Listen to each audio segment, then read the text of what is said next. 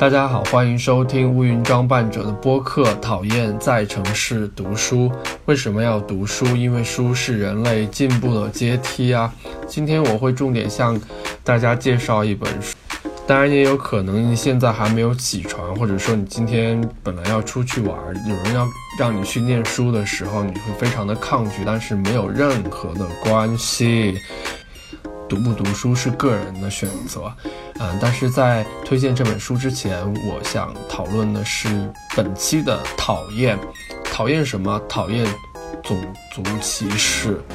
为什么突然想到这个话题呢？因为昨天晚上我在看一个叫《地球知识局》推送的文章的时候，里面说到的一个主题是越南新娘。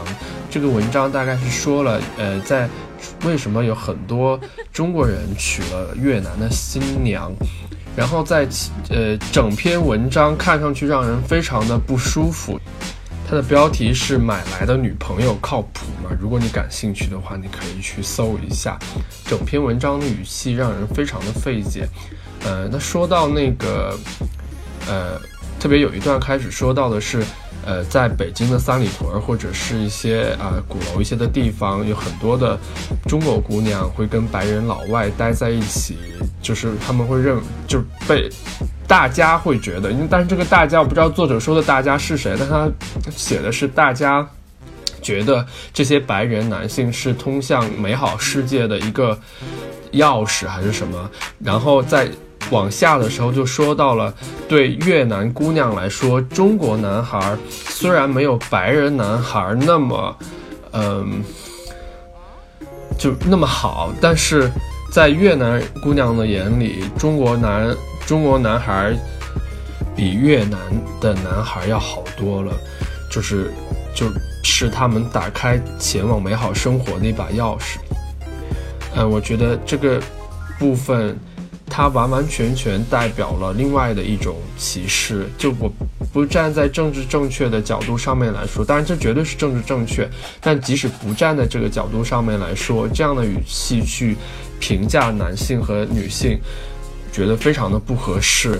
也就是说，嗯，你有什么资格在评价你在某种意义上说是比越南的男孩高那么一点点？但是事实上，把你扔到一个白人的社会里面，你自己知道你的处境是怎么样的。我特别记得我在西班牙的时候，在巴塞罗那旅行很长的时间，巴塞罗那也是我非常喜欢的一个城市。但是我在呃亲身经历过，嗯，我上。我去上地铁的时候，突然有两三个当地的年轻的小孩冲到我面前，因为我已经上车了。他们在车窗外是玻璃，他就在外面对我比手势。后来我知道说那样的手势其实是一个歧视亚洲人，特别是中国人的手势。那是我第一次亲身体会到一个环境对你的那种，呃，因为。肤色或者说是长相对你的歧视，然后同样的事情我在丹麦哥本哈根也遇到过。我在多很多个场合已经呃说过，像这些国家，其实在我的眼中是非常。棒，景色也非常美，然后受教育程度相对来讲也比较高的国家，但即使在这样的国家，也会有这样的歧视在。我觉得我刚才说的那样一篇文章，事实上也从某种意义上体现了，在我们这样的一个呃社会环境下面，种种族歧视还是存在的。我们。并非是被别人歧视，而是事实上，在这样的社会环境下面，我们其实也有受过高等教育的人，在也存在着歧视的现象，但歧视的这个范围所用的词语是不一样的。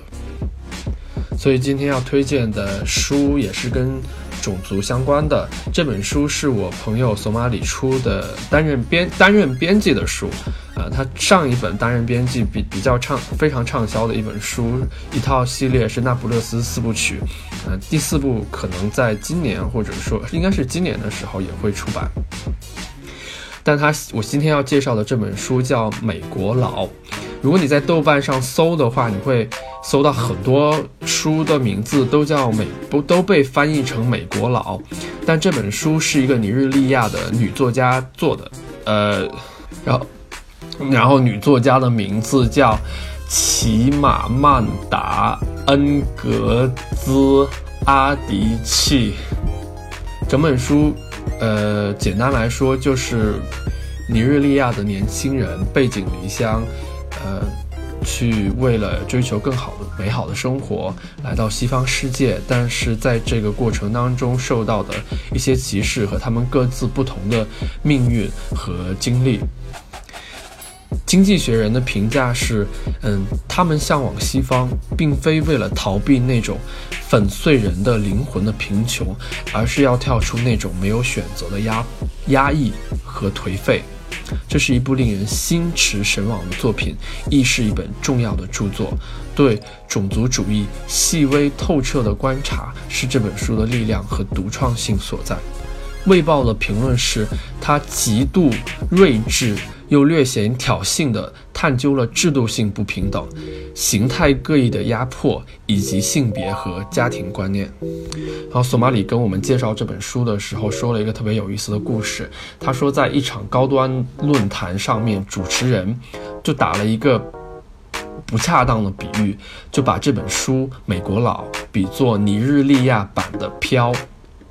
然后作家本人就好不容易按耐住从椅子上跳起来的冲动，但是他还是很冷静地回应了一句说：“我希望比那本书要好。”然后索马里说：“我在撰写《美国佬》的文案的时候，看到这段轶事，他就几乎要笑到从椅子上掉下来，因为这个回答对这个作者来说，嗯，非常的典型。”和他那座，呃，他他这个作者之前在 TED 上面做了一个很著名的演讲，叫 "We should all be feminist"，体现出了他非常自信、幽默、直接而且犀利的一个风格。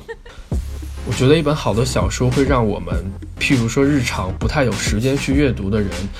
带入一种非常好的阅读的节奏里面，它很容易让我们重新恢复去阅读。在这一点上，我比较相信索马里的选择，因为他选的书大部分是兼具了文学性和这种可读性。嗯，所以非常推荐大家去嗯关注这本书。然后今天的播客就到这里结束了。在城市的部分，我今天仍然没有说，希望下一次我可以多说一些跟城市相关的话题。然后祝大家周末愉快。